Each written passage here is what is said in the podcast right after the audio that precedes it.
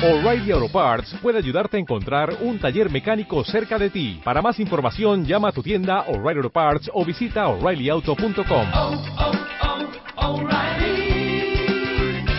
oh, Parts.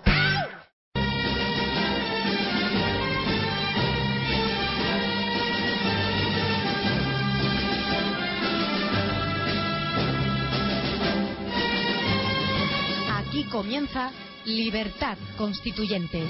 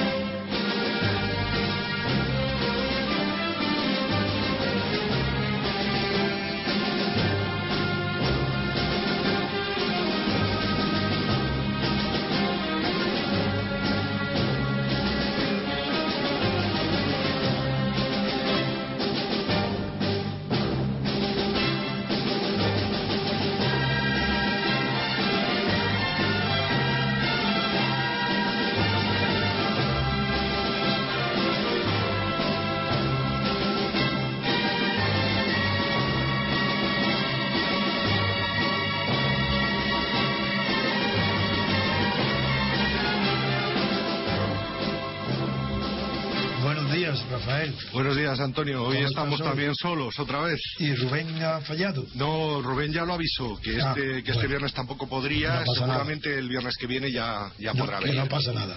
Entre, estando tú presente, está cubierto el programa. Muchísimas gracias. Y hoy me ha costado venir, eh, porque había un tráfico horrible, no sé, rarísimo. ¿Y por qué es viernes hoy, no? Mm, Ya, pero se supone que ya estamos a final de mes y la gente no tiene para gasolina. Y así además menos frío hoy, ¿no?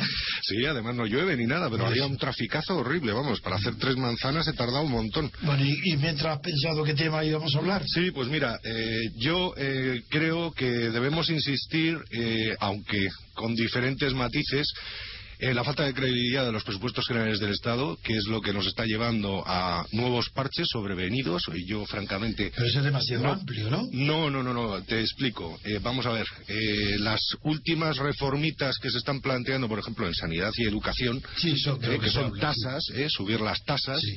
eh, dicen, bueno, no vamos a subir los impuestos indirectos, pero vamos a subir las tasas, ¿no? Sí. Dicen, no vamos a recortar las pensiones, pero vamos a subir las tasas a los pensionistas.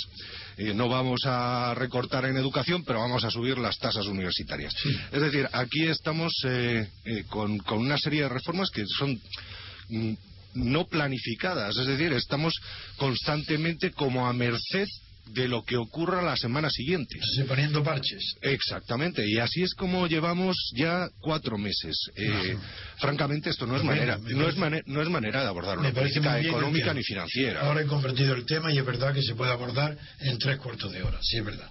La cuestión está en que, bueno, eh, a todo eso hay que añadir los datos demoledores que nos, eh, con los que ha desembarcado el FMI esta, esta semana. Es Ah, decir, que no da ninguna credibilidad No, a no. los objetivos de déficit y de deuda de España. Eh, luego los abordaremos a continuación. No, no, ya, ya, yo creo que es importantísimo como para empezar siempre con una noticia. Y yo creo que la noticia del Fondo Monetario Internacional de Christine Lagarde es transform- transforma por completo los datos que se nos han venido dando eh, por los, do- los dos partidos dominantes sobre la situación eh, española de la crisis. Y yo creo que ahí sí que puedes hacer tú un resumen de por qué esos datos son incompatibles con los que nos han dado hasta ahora. La las cuestión- autoridades nacionales. La cuestión, Antonio, es que tú fíjate, es que está realmente muy ligado.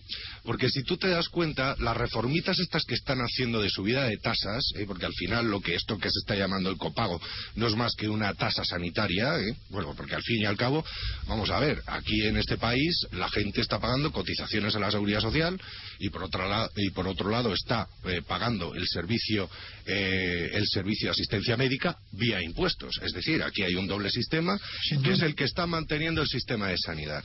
Si además al contribuyente, al sujeto pasivo, le estás imponiendo unas tasas por vía de, los medicamentos, que tarde o temprano también ve- vendrá por la asistencia sanitaria, porque se les ve venir, si con esto, con esto pretenden alcanzar los objetivos de déficit, es que nos están, me parece una, un- me parece una insensatez, es que me parece una tomadora de pelo. Aparte de que nadie sabe realmente cuál es el coste, porque son medidas no planificadas que va a suponer la medida, eh, la medida de, de la reforma sanitaria. No, yo apruebo y me encanta lo que propones, porque si examinas bien tú la prensa, que como me pasa a mí, que todos los días tengo que, me- que ver lo que dicen las noticias, Sí. el 90% de las noticias de España son lo que acabas de decir. Claro. Es decir, no hay más que tasas, a- que impuestos parciales, eh, sanidad, educación igual, devoluciones, de- no hay más que eso. Por tanto, traerlo como tema de una discusión me parece formidable. Vamos a ver, si nos damos cuenta, lo, esto de la- del tema de la reforma sanitaria, todo esto viene por una incapacidad por parte de las comunidades autónomas ¿eh? de hacer frente a los gastos sanitarios. Porque están absolutamente en quiebra. Y además están demostrando absolutamente incapaces de gestionar un servicio, una competencia que la tienen atribuida en sus estatutos. Vamos a ver, entonces volvemos al discurso de la semana anterior. ¿Por qué? Se pone en duda las afirmaciones de la señora Esperanza Aguirre, que son totalmente aceptadas. Vamos a ver si, señores, si ustedes son incapaces de abordar, de gestionar el sistema sanitario, no se trata de subir las tasas para que ustedes sigan ahí. Esto es lo del artículo el otro día que aparecía en expansión de un articulista que me pareció muy gracioso, matemos a los jubilados eh, para pagar a los políticos. Es decir, esta- estamos, estamos en ese punto. Al final, la gente termina, eh, eh, el, el- el- el- el sujeto pasivo es el de siempre. Es decir, son las clases medias las que están aquí sosteniendo todo este sistema de una manera, eh, pues me- parece mm, delirante, porque es que esto tiene, un- esto tiene un límite. Es decir, no, no se puede seguir estrujando a la gente de, de esta manera, ¿no? Es que puede estallar. Claro, efectivamente. ¿eh? como, como los trajes eh, mal cortados y estrechos, pues cualquier movimiento brusco los rompes. Y estos, el menor incidente imprevisto de brusquedad puede tirar al traste con todo lo que se está haciendo. Efectivamente, pero No digo que estemos en camino de Grecia, no es eso. Es que todo lo que se está construyendo está cosido con alfileres totalmente. y van a saltar. Claro, la cuestión es que desde el principio el discurso ha sido, señores, nos tenemos que apretar el cinturón todos. ¿Todos? Pregunto yo. ¿Todos? No. No, aquí, lo que es la estructura estatal que nos está costando un dineral, nadie está dispuesto a ponerle coto. Desde luego. Na- Nadie. Nadie. La cuestión está, por ejemplo, con lo del tema de la evolución de las competencias, que se podría hacer perfectamente a través del artículo 155 de la Constitución, nadie está dispuesto a tocarlo. Nadie. Ni en sanidad ni en educación. Pues, señores, si ustedes no son competentes para realizar esto, si ustedes están en quiebra, centralicémoslo todo, por lo menos durante un periodo, luego ya veremos más adelante. Veo hasta qué punto apoyo tus palabras. Que creo que lo, desde que empezó, desde que murió Franco, yo creo que es la primera vez que yo apruebo las palabras, las decisiones de un político español, la señora Aguirre. Totalmente. Es la primera vez en mi vida política que doy razón a un gobernante. No lo di nunca con Franco. No lo he dado nunca con esta transición horrible de la mentira. Y en medio de tanta mentira y tanta falsedad que es todo, el 99,99% de lo que se lee es mentira, le doy la razón a Esperanza Aguirre. Me da igual que sea de derecha ni de izquierda. Si es que eso es ridículo. Lo que estamos frente a una posibilidad o una imposibilidad. Y hasta ahora ha triunfado la demagogia de lo imposible. Y la demagogia de lo imposible conduce a que aquellas utopías que son utopías se quieran transformar simplemente en cosas difíciles de conseguir. Lo utópico sigue siendo utópico porque nunca ha sido posible. Y lo que no es posible es que las autonomías puedan tener una administración separada de la central y que eso no produzca automáticamente una duplicación del gasto público. Efectivamente. Y nada más, punto. Si es que esa es la Y cuestión. eso no admito que nadie me diga, no que no lo admito, admito que digan lo que quieran. Lo que no admito es el argumento, porque no son argumentos. Es facilísimamente desmontable. España está perdida porque ha sido dividida en trozos de 17 autonomías y en, dos grandes trozos, el catalán y el vasco, que no tienen sentido alguno ni racional, que no operan más que por demagogia, por miedos mutuos, por ambiciones mutuas y por reparto mutuo. Por supuesto. Pero tú fíjate, eh, cuando estamos hablando de sanidad y educación, además es que estamos supuestamente en un Estado descentralizado, pero que debería haber una serie de directrices que marcaran lo que es la simetría quiero decir Sí. que el mismo servicio que se presta en Castilla-La Mancha se preste en Madrid. Claro. Y eso no está ocurriendo. Es decir, en este momento ni la sanidad, ni la educación, ni los servicios, ni los servicios básicos existe la más mínima simetría. Ni son transporte, ser- ni el claro, transporte, son servicios ni el asimétricos. agua, ni el- si es que no hay nada, Pero si es es, que, igual. si es que además eso lo trasladamos ya al tema de las diputaciones y de los ayuntamientos, esto es un disparate. Esto es un auténtico disparate. No pueden decir ni que la sanidad es universal ni que sea igualitaria, porque no lo es. Pues no lo es. El servicio que se presta en, en el servicio andaluz de, de- de salud no es el mismo que el que se está prestando en Madrid. Sin duda. Y la cuestión está en que hay comunidades autónomas que además están soportando la carga de un montón de gente de otras comunidades autónomas.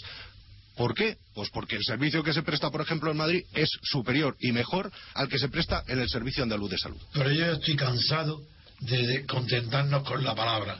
De decir, eso es inaceptable, eso tal, eso es imposible, esto es mentira, esto es una, increíble. Qué corrupción, qué despilfarro, qué desorden, qué caos. Yo digo, ya está bien de la palabra. ¿Por qué no pasamos a la acción? Porque depende de nosotros. Pero ¿por qué vamos a ser ya una comunidad tan grande que de palabra está de acuerdo en que todo esto funciona mal? Y sin embargo, seguimos dándole la acción exclusiva a los partidos estatales. Y seguimos aceptándolo. Y seguimos aceptando esta constitución. Si el mal de todo lo que pasa en España y de la crisis económica tan grave viene de la constitución, pero ¿por qué no vamos ya a tener un- una edad de libertad constituyente? ¿Por qué no pasamos ya a, a cambiar la constitución sabiendo que no hay peligro ninguno, si es falso, todo es mentira? Son los puestos de poder conquistados y adquiridos los que hacen creer que es peligroso tocar a la constitución, que es peligroso la libertad, que hay que darle a los partidos el monopolio de la acción política. ¿Pero qué es esto? ¿Por qué consentimos que nos sigan tratando como niños? Hablando de eh, cómo nos tratan como niños, ¿eh? yo creo que podríamos traer a colación también las declaraciones de ayer o de antes de ayer de la ministra de Sanidad, la señora Amato, que fueron, eh, no sé si cree realmente que todos los ciudadanos españoles son idiotas. Eso lo piensan todos. Porque además. Y te voy a decir- y te voy a- Perdona, Rafael. Sí. Es que lo piensan y tienen razón. Políticamente los españoles son idiotas. Si te fijas en las declaraciones, no sé si las oíste, fueron las siguientes textualmente. Los que no tienen nada no pagarán nada. Los que tienen poquito pagarán poquito. Y los que tienen un poquito más pagarán un poquito más. Señora, ¿esto es una argumentación? Sí, eso es lo que le ha enseñado Aznar. Vamos, Eso es que esto es, esto es de escuela de primaria. Bueno, pues Es esa que es la se, manera se de creen hablar que somos Aznar. idiotas. Sí, se- bueno, pues Aznar decía, lo recuerdo palabras literales cada vez, decía, hay que reformar lo que es necesario reformar y no hay que reformar lo que no es necesario reformar. Y ese es Aznar, amigo. Esas son la, la derecha española. Y, es, y esto dice igual que Aznar. No, pero es que la- las frases, yo cuando las estaba oyendo digo, pero es que no doy crédito a lo que estoy oyendo. Pero esa- esta señora se cree que está hablando con, con deficientes mentales. Pues sí, es y, que- y perdón por la expresión, porque no es políticamente correcta. No, eh, lo que no es políticamente correcto es que haya expresiones de que sean políticamente correctas. En la política hay que ser libre. Nada correcto ni incorrecto, eso no son palabras que convienen a la política. No hay más que política libre, donde se diga la verdad, y no políticas que hablan como los pizos de Arnar. Que hay que reformar lo que hay que reformar. Vaya, descubrimiento. Bueno, yo creo que eso es común de todas maneras a los dos partidos, porque también desembarcó esta semana la señora María Teresa Fernández de la Vega, que yo, vamos, yo creí que se había quedado ya ahí en el Consejo de Estado. Lástima que haya salido para hacer alguna declaración, y ha desembarcado con lo de eh, la frase esa famosa de Keynes de este es el fin del laissez-faire, se acabaron las políticas neoliberales. ¿Pero qué políticas neoliberales, señora? Si llevan ustedes gobernando ocho años, ¿me va a decir que el señor Zapatero ha aplicado políticas neoliberales y que por culpa de eso se está cayendo el estado de bienestar? Pero bueno, es que aquí no hay nadie que diga ni una sola coherencia. Sí. Es que es absolutamente disparatado. Lo decía tan seria, ¿eh? Que esto lo que estaba demostrando es que las políticas neoliberales pues que se habían acabado. Pero, Pues a, a propósito. pero yo no sé cuándo las han aplicado, porque yo sé, vamos, que Reagan las aplicó y que Thatcher también, pero en España yo no sé cuándo se ha aplicado eso. Digo, a propósito de las tonterías, de las palabras tontas de Aznar, que no es un hombre que piense ni nada, es un hombre que tiene carácter, verdad, tiene energía y nada más, pero de inteligencia poca. Pues cuando él decía de reformar, hay que reformar lo que hay que reformar, me acordaba siempre de unas palabras bastante bellas de Nibul, que es un teólogo y un filósofo importante, muy religioso, y que cuyas palabras están inscritas nada menos que en el Ministerio de Marina de Estados Unidos y son famosas. Y es que decía, igual que hay que le pedía a Dios una oración donde pide eh, saber distinguir eh, lo que lo que las revoluciones hacen y las reformas y al final le pedía a Dios, dame Dios, no recuerdo literalmente, la inteligencia para saber a- distinguir entre lo, lo necesario y lo útil para saber qué es lo que hay que reformar. Y eso es lo que pide a Dios que le ilumine para que le diga qué es lo que hay que reformar. Y eso es normal. Eso sí es un pensamiento. No lo de Aznar, que es una chiquillada. Es, nada. un- bueno, es una perogrullada. Ah, chiquillada, nada, Una perogrullada. Volviendo al tema este sanitario, ¿eh? Eh, vamos a ver si las palabras de la señora ministra. A mí me gustaría recordarle a la señora ministra y a todos estos que están a- tan, tan, tan a favor de, de esta medida, porque dicen que ahora los que tienen más van a pagar más y los que tienen menos van a Otra- pagar menos. otra- frase. Eso, bueno, eso, Otra frase. eso ya no es una Vaya. eso, eso es un, un- Es un un- engaño. Es una tomadura de pelo. Eso es una toma Porque ahora mismo, ahora mismo la gente eh, paga en la seguridad social conforme a las bases de cotización que tienen. Y los que, y los que cobran más, pagan más, y los que cobran menos, pagan menos. O sea que, señora ministra, usted me está tomando el pelo. La cuestión es que le está tomando el pelo a todo el mundo. ¿eh? Encima con frasecitas de estas de, de- de niño de colegio. Vamos, a, a- a mí, a mí es que me tienen indignado. Sinceramente, yo ya estoy, quizás estoy perdiendo los pedales, pero estoy perdiendo completamente la serenidad cada vez que Yo, yo creo que estás perdiendo los pedales porque lo- no hay cosa peor que ser indignado como condición. Bueno, eso ha sido sobrevenido también. Lo de indignado antes tenía una cierta altura moral. Es ridículo por completo.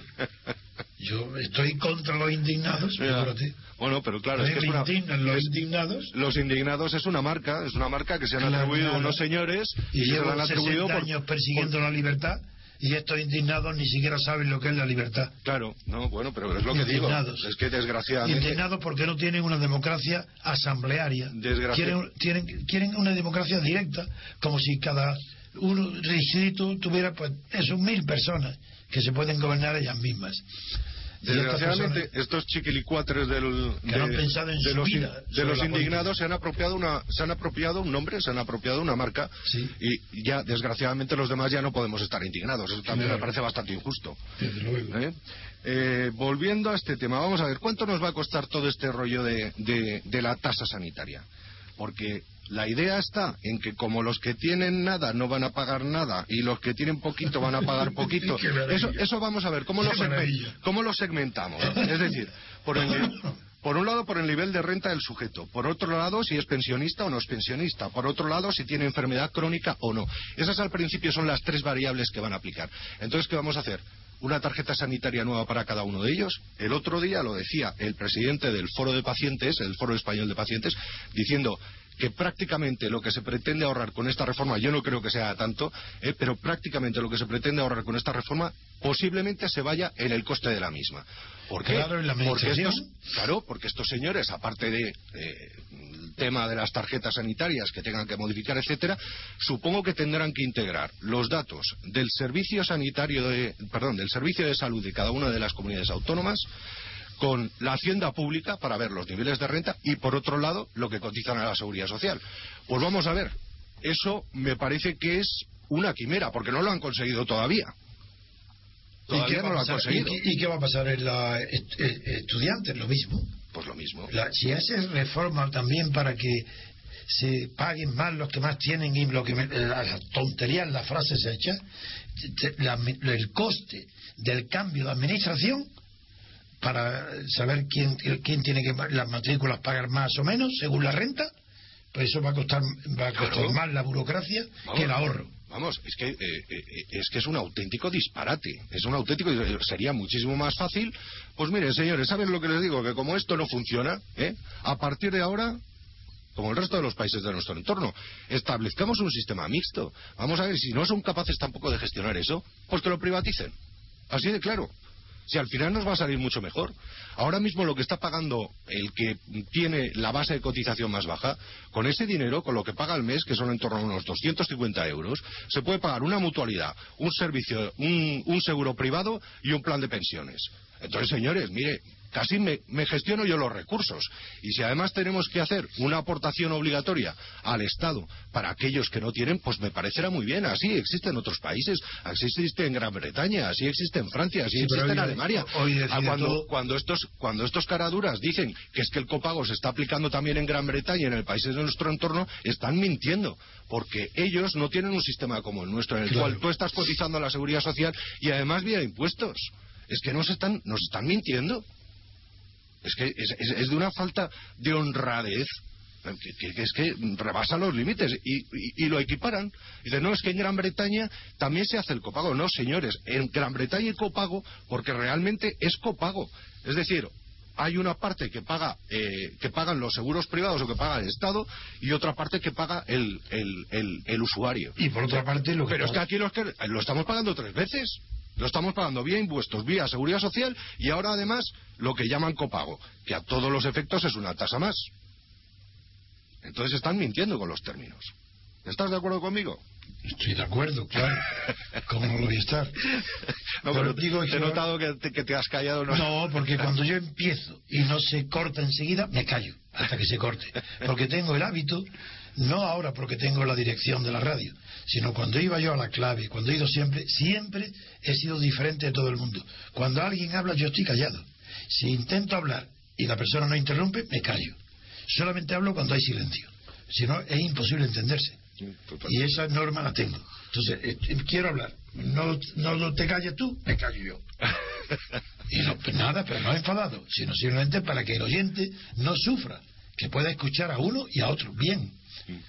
Bueno, yo quería decir, por lo que te- antes quería interrumpirte, para decir, apo- apoyando tus argumentos, que ahora lo que está sucediendo en Francia, en las elecciones, que también están proponiendo los candidatos cambios importantísimos, ¿eh? En, eh, a pesar de que la administración francesa lleva eh, leguas de ventaja sobre la española, porque tiene unas escuelas de formación distintas, allí está la administración pública está más racionalizada. A pesar de eso, los cambios que están proponiendo, si se llevan a cabo, por ejemplo, con el triunfo del Partido Socialista, Sí, de- François Hollande. con, con François Hollande, van a suponer una revolución para Europa. Porque va, como hay un. re- en realidad en Europa hoy hay un resentimiento contra Alemania.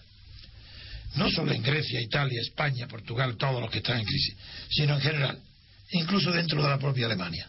Hay un resentimiento contra el, imperialismo del partido de Merkel y de sus seguidores. Y eso está y eso va a estallar y eso va a estallar si triunfa en Francia el Partido Socialista.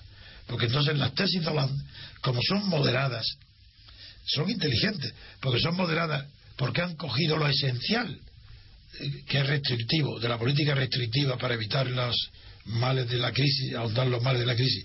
Lo esencial está en el programa de Hollande, pero ha sido completado eh, con medidas de iniciativa, de medidas nuevas para impulsar demanda, eh, no de una manera brusca ni grande, pero sí que ir combinando los dos. Eso ya ha influido en el programa de Sarkozy. Sarkozy ya está copiándolo. Entonces no te digo nada lo que va a pasar en España, en Europa, en Italia, en Portugal, con este triunfo. Entonces van a- se va a ver otro cambio en la escala de valores y no se, va, no se van a coger, no se van a elegir valores socialdemócratas porque esos están ya en vigor en la derecha. Es decir, no hay, todos son, so- en Europa no hay más que socialdemocracia, pero hay una más radical y otra menos radical, hay una más demagógica y otra menos demagógica. Yo creo que si triunfa Hollande, en Europa va a haber un cambio impuesto por la demagogia de izquierda. Totalmente. Como- Eso es lo que creo. No, lo peor, lo peor es lo que decía el otro día Soros con cierta razón, es decir, que la Unión Europea había abandonado un periodo de volatilidad para entrar en una fase muchísimo más letal eh, que podría suponer precisamente la desintegración. Esto nadie, el propio informe de- del Fondo Monetario Internacional, eh, los resultados que de esta semana, eh, que hablaba de. España, de Grecia, de Italia, para España. precisamente hablaba de ese riesgo, es decir, que se puede desintegrar la, la Unión Europea en cualquier momento. Es que Y yo, creo yo- en el triunfo de Holanda. Claro. Es que yo, yo esto lo veo no como un riesgo, lo veo como una seguridad que va a suceder. Sí, pero el, el riesgo es La guinda de humor. Me ha sucedido un, un problema mestermente hablando con ustedes. Con tu establecimiento. las consecuencias de esa posible desintegración. Bueno, Nadie lo sabe. yo no temo nada, ¿eh?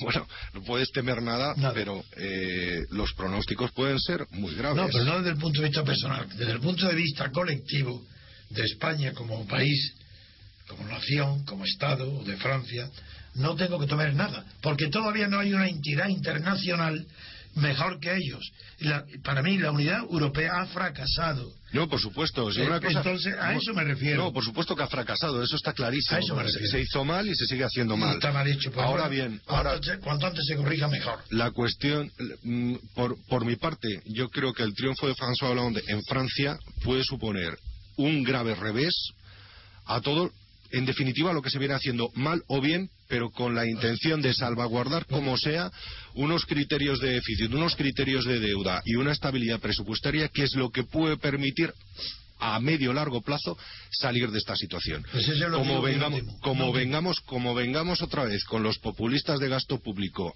a, a la zapatera, A, a los zapateros. estamos, estamos aviados, ¿eh? Desde luego. Estamos aviados. O sea, lo peor que podría pasar es que ahora uno de los dos pilares que realmente está funcionando en la Unión Europea, que es Francia, ¿eh? junto con Alemania, pero Francia y ha superado la crisis con creces, como está diciendo el señor Sarkozy, con toda la razón, ¿eh? les ha evitado a los franceses una situación dramática. Está en picado cayendo Sarkozy día, hora. Ya, ya, sí, sí, absolutamente. Ahora, ahora. Es algo porque que... ha sido caótica su política, porque ha sido demagógico, porque le da en cada sitio y en cada hora toma una postura distinta, porque ha tomado el papel activo contra la inmigración el para coincidir con la extrema derecha, porque toma el papel activo en la represión del terrorismo para coincidir también. Es que es un oportunista como no ha habido hace mucho tiempo otro en Francia.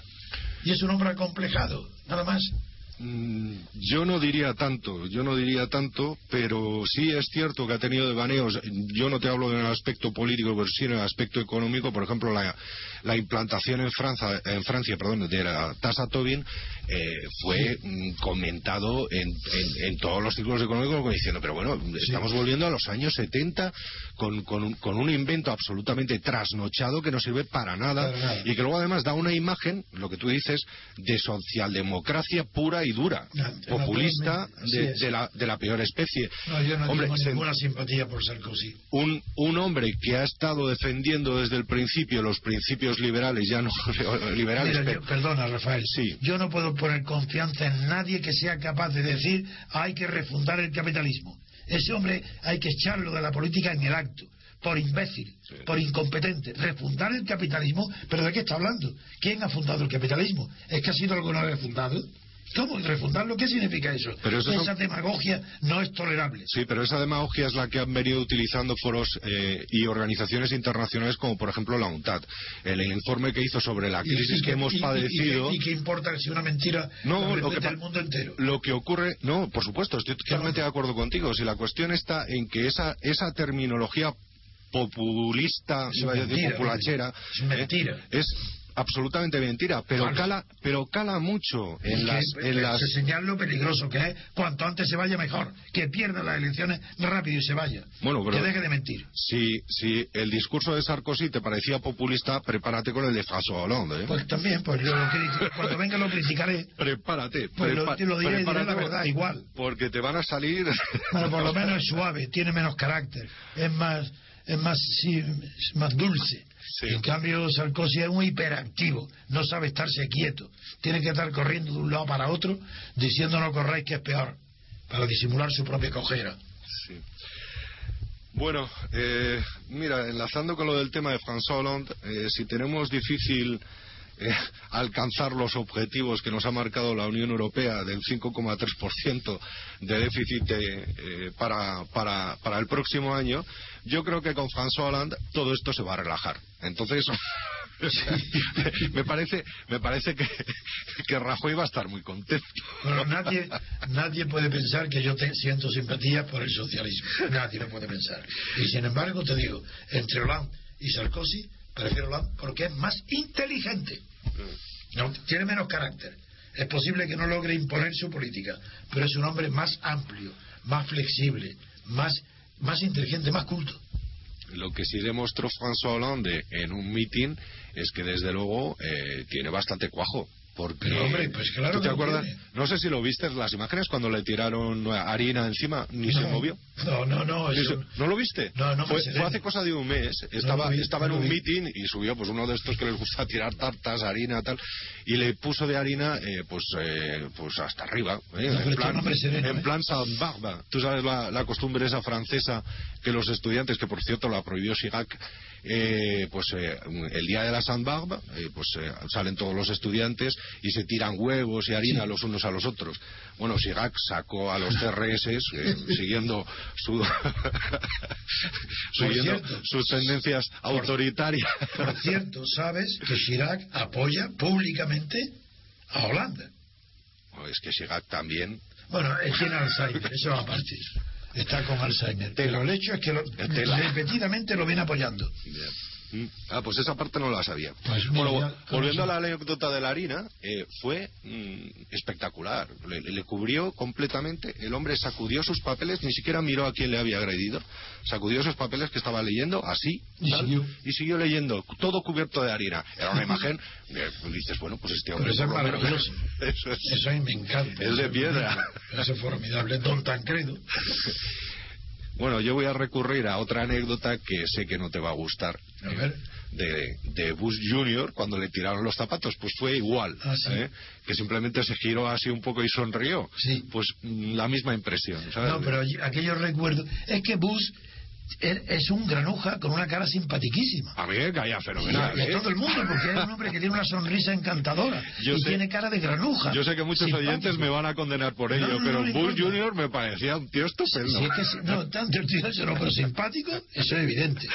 Entiendo que conquistara a Aznar y que el pobre Aznar lo imitara poniendo los, Los pies. pies. encima de la mesa. Hay que ver que hay que ser en el rancho de Texas. Sí, y se va a América y se pone los pies encima de la mesa. Eso es el colmo de este Sí. individuo. No, pero a ver- Bush, claro que tiene una cara simpática. Tío muy simpático. Sí, pero era un criminal, hombre. La prueba que reunió a los más grandes criminales militares y secretarios de Estado, los Humphrey y compañía. Si eso han diezmado el mundo eh, a base de torturas y de... Pues eso es el colmo. Y eso es responsable Bush.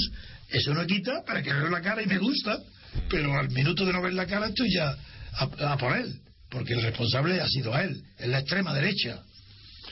Mm, Bueno, desde el punto de vista geoestratégico consiguió algo, yo creo, que no se ha medido eh, de manera acertada por la opinión pública. Mm, Yo creo que estableció un frente, eh, puede parecer una barbaridad, pero estableció un frente geopolítico mm, frente al terrorismo. Es decir, el, el hecho No, bueno, yo no el, el- hecho de establecer una frontera en Afganistán y en Irak siendo justo o injusto yo ahí no voy a entrar Pero mira, no, yo Eh, te digo, Rafael, deslocalizó deslocalizó de un centro a otro eh, lo que eran las tensiones en ese momento por parte de Al Qaeda y Pero yo mira. creo eh, una guerra abierta eh, bueno pues eh, evidentemente Mira, mira, Rafael, es que cada uno sabe de lo que sabe. Y hay que saber mucho de historia, mucho tiempo, para darse cuenta que matar moscas a cañonazos no puede ser bueno en parte de nadie. Y busquen lo que hizo, declarar la guerra a quién. ¿Al Qaeda para qué? ¿Para irse a, para matar a Hussein, donde no había armas de destrucción masiva? donde todo era falso y todo mentira, y que Aznar venga a decirnos nosotros en la televisión, miradme los ojos, yo he visto las armas de destrucción masiva. Eso, eso no hay derecho, Rafael. Hay principios que no pueden admitirse, y un principio que no puede admitirse declarar guerras por motivos falsos. Para dominar petróleo, dominar situaciones, es falso. Bush estuvo, y Humphrey y todo su equipo, y los amigos de su padre, no tuvieron más que preocupación que la guerra con Irak. Eso fue lo de, lo de Bin Laden y compañía. Todo eso era un pretexto. Allí fueron a por Irak. Como han ido a por Afganistán, fracasando, gastando un dineral, arruinando el mundo. Esa es la política de Bush. Bush ha sido uno de los enemigos más grandes de la humanidad en este siglo. Ese es Bush. Y, y Aznar, que lo ha seguido, otro igual. No, eso yo no lo admito de ninguna manera. Sí, que tú te guste Bush, que tú seas de derecha, perfecto. Pero tienes que saber quién es Bush, quién es Aznar. Cómo le importa poco ni los muertos, ni millones de muertos que hacen guerra. ¿Guerras para qué? Para vengarse de un atentado individual. Es decir, guerras militares contra el terrorismo. ¿Pero dónde se ha visto eso? Esa monstruosidad la dije yo el mismo día que declararon la guerra. ¿Y qué han obtenido? ¿Acaso han obtenido algo con Irak? Aparte de quitarse del medio a un dictador. Por supuesto que no. En beneficio propio. Y además está, han- la, la población de Irak está peor hoy que estaba con, con- Y el mundo está más inseguro hoy que estaba con Assad. Sí. Eso es lo que ha conseguido Bush. Y Aznar que lo apoyaba. Eso no se puede olvidar nunca. La política tiene unos principios que no se puede saltar. Se puede discutir como tú y yo. Discutimos sobre tasas, sobre estudiantes, sobre sanidad. Muy bien. Pero en cuestión de guerra o paz no hay términos medios. Se sabe quiénes son los malos y los buenos son las víctimas. No, no es que sean buenos, es que son víctimas. No hay más que agresores y víctimas. Sí, bueno, este tema, este tema de todas maneras levanta siempre muchas pasiones. En mí lo- siempre lo vas a encontrar. Sí, no, pero yo, yo siempre, eh, yo siempre he dicho eh, que en cierto modo se ha sido, se ha sido injusto en este, en este discurso, porque cuando Clinton intervino tres veces consecutivas en Irak por cuestiones meramente políticas internas, es decir, él estaba atravesando un momento de popularidad muy malo, no hay que olvidarlo, ¿eh? Y bombardeó sin ningún género sin ningún género de, de duda, ¿eh? bombardeó Irak y nadie le nadie nadie se lo echó en cara nunca. No. Bueno, para que veas que tampoco mi postura es a priorística, sino que es con conocimiento de causa. Y que yo distingo dentro de la derecha entre los criminales y los que no lo son, te digo que yo apoyo y, y- y alabo hoy la presidencia de Reagan, que era el padre de todos ellos. Y ese hombre que no era muy inteligente, que era un actor, pero supo rodearse y mantener un equilibrio que fue el que consiguió que la Unión Soviética doblara la rodilla y, y que se acabaran las guerras, los peligros de guerras nucleares y el derrumbe y la separación del muro de Berlín. Todo eso es consecuencia directa de la política de Reagan y yo lo apoyo. Sí, sí, pero en eso- cambio condeno sin reparo alguno a Bush, a Aznar y a todos los que le han apoyado. No tiene re- y digo, no obstante, que Reagan era un actor de cine que también tenía una sonrisa agradable, pero tampoco me era simpático. Yo entonces estoy también en contra de él, pero reconozco el éxito de su política y le distingo de, de Bush, que siendo un sinvergüenza es simpático. Tiene un atractivo de sinvergüenza de pícaro, tiene una cara y una sonrisa de pícaro. Y eso y a mí me es agradable. ¿Eso va a cambiar mi opinión política? Pues sería yo un atrasado mental. No, estoy totalmente de acuerdo contigo. Bueno, de hecho, la política de Bush no, no fue acertada ni internacionalmente ni nacionalmente. O sea, cometió muchísimos errores y, y dejó. Ahora Bueno, Obama, Obama. sí es la puntilla. es la- Ahora Obama ha hecho muchas eh, cosas buenas, y, y- pero también está siendo muy inferior como presidente a como fue como candidato. Como candidato fue extraordinario, yo creo que el mejor candidato que ha tenido nunca Estados Unidos, el mejor, mejor incluso que Roosevelt, como candidato. Y luego como presidente tiene un fallo enorme, sobre todo en sus relaciones con Europa, que le ha costado mucho, mucho, y le está costando en Estados Unidos. No, y luego a nivel interno, pues ha demostrado que es un auténtico incompetente. Lo ha demostrado. Ahora lo está pagando, ¿eh? Yo, y es honrado. los, que es honrado, no lo sé. No lo Sí, sé yo no- sí lo sé, yo sí lo sé. No lo sé, yo no, yo Bueno, no, sabe- yo, sabe- yo- sabe- yo no diría, yo no diría tanto. ¿No? ¿Tiene alguna prueba de que no sea honrado? Entonces no tenemos derecho a decir que no es honrado. No, no, yo, yo he dicho que ninguna, yo tampoco. he dicho que no honrado. tenía opinión, pero que no diría tanto, nada No, más. Yo digo que es honrado porque no te conozco. Y además su cara me ve que es imposible, eso se ve que es imposible que ese hombre sea deshonesto. Eso es imposible. Es un hombre elegante, es fino, es, tiene, tiene modales. Yo Ese creo que es puro, es puro marketing, eso es lo que se está ¿cómo centrando ahora, ahora mí- la política. Tú lo has dicho, tú lo has dicho, es un hombre que como candidato fue bueno, vale, Sí, y luego ¿qué en la política eso? demostró en tres años que es un ¿Qué- qué tiene absoluto que Yo incompetente. estoy diciendo que verlo yo con mis ojos, sé que es un hombre fino. ¿Cómo va a ser marketing lo que yo veo por mis ojos? En la manera de andar, de moverse, de dar la mano. Eso tiene clase. Y quien tiene clase tiene moralidad. Eso es lo que estoy diciendo. ¿Cómo va a ser eso marketing? A mí el marketing no me influye nada en absoluto. Hombre, como clase. yo- Nada. eh, no quiero. Sí, como clase, educado. Como, sí, Clase. pues para eso, Yo, me, para, eso, clase, para eso me parece que Sarkozy le da 27 vueltas. ¿Sarkozy educado? Pero por Dios, pues si es un desalmado, desequilibrado, pues si es un hiperactivo, si es como un niño que no sabe pararse, No, si no puede estar quieto nunca. Eso es educado, por eso hiper- le falta clase. Por hiperactivo, Obama le encanta subir las escaleras corriendo. No, sí, pero bueno, bien, no me discutamos sobre eso. No, estoy- no estoy de acuerdo contigo. Obama. no, pero hombre, llevémoslo, llevémoslo al terreno del humor porque Sí, en bien. política es mucho más divertido. Yo lo llevo al humor diciendo que tiene clase porque me gusta su manera de cómo sube las escaleras. Precisamente me gusta. Entonces, por eso, ¿para qué vamos a hablar de eso? Bueno, nos hemos desviado totalmente. Sí, sí, nos hemos desviado totalmente con el tema de la política. Yo creo que va a fracasar Sarkozy y, y esta- esto se ha interrumpido Sí. porque mi opinión es que el triunfo de Hollande va a transformar muchísimo las conductas políticas en Europa, no solo en Francia. Y la que, conducta- y que y que no va a ser para bien. Sí. No, puede- ¿qué quieren más? Y sin embargo, deseo el triunfo de Holanda. Mm. La conducta Para política. el tablero. Perdón. Sí.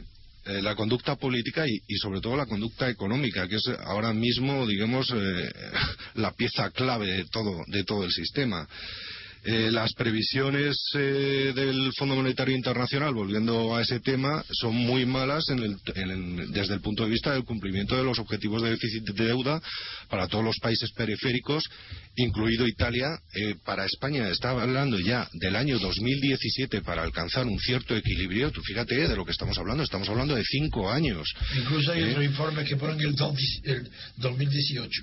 Sí, efectivamente, efectivamente. Bueno, a partir del 2018 se supone que ya tendríamos equilibrio, pero todos los años se va retrasando. El objetivo del 5,3 que tendríamos para este año se pasaría al 5,8 y así sucesivamente. Y estamos hablando de previsiones de paro, por ejemplo, del 25%, eh, que son espeluznantes. Estamos hablando de una previsión de la deuda pública que supondrá en torno al 90% del PIB.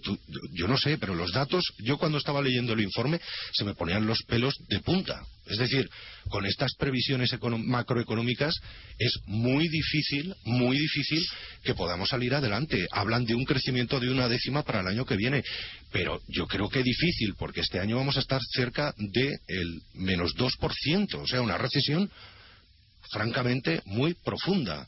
Me están diciendo desde la cabina que corte y que, y que me vaya. Pero literalmente, literalmente. Faltan, faltan un minuto o dos. Un minuto o dos. Así que puedes concluir, ¿de acuerdo? Me parece bien. Bueno, pues, mira. Concluir de la conclusión del debate de hoy. Pues eh, yo creo que hay que reincidir en que las reformas que se están acometiendo son sobrevenidas, siguen siendo tímidas. Es decir, no podemos estar hablando de que nos vamos a ahorrar 7.000 millones de euros en la reforma sanitaria, que tampoco se sabe muy bien, porque es una reforma no planificada, y que nos estemos gastando en servicio de deuda en torno a los 35.000 millones. Sí. Es decir, al final todas estas reformitas me da la impresión, ¿eh? yo no, no, no tengo los números sobre la mesa, pero me da la impresión de que se van todo en servicio de deuda. Es verdad. ¿eh? Entonces estamos eh, haciendo esto, además es que va a haber que hacerlo todos los años. ¿Por qué? Porque para el año que viene se prevé un déficit del 5,8. ¿Y cómo se va a financiar ese déficit? Con más deuda pública. De acuerdo, Rafael.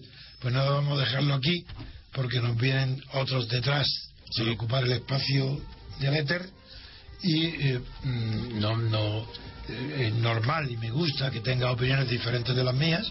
Las expresamos con pasión porque yo, yo soy muy apasionado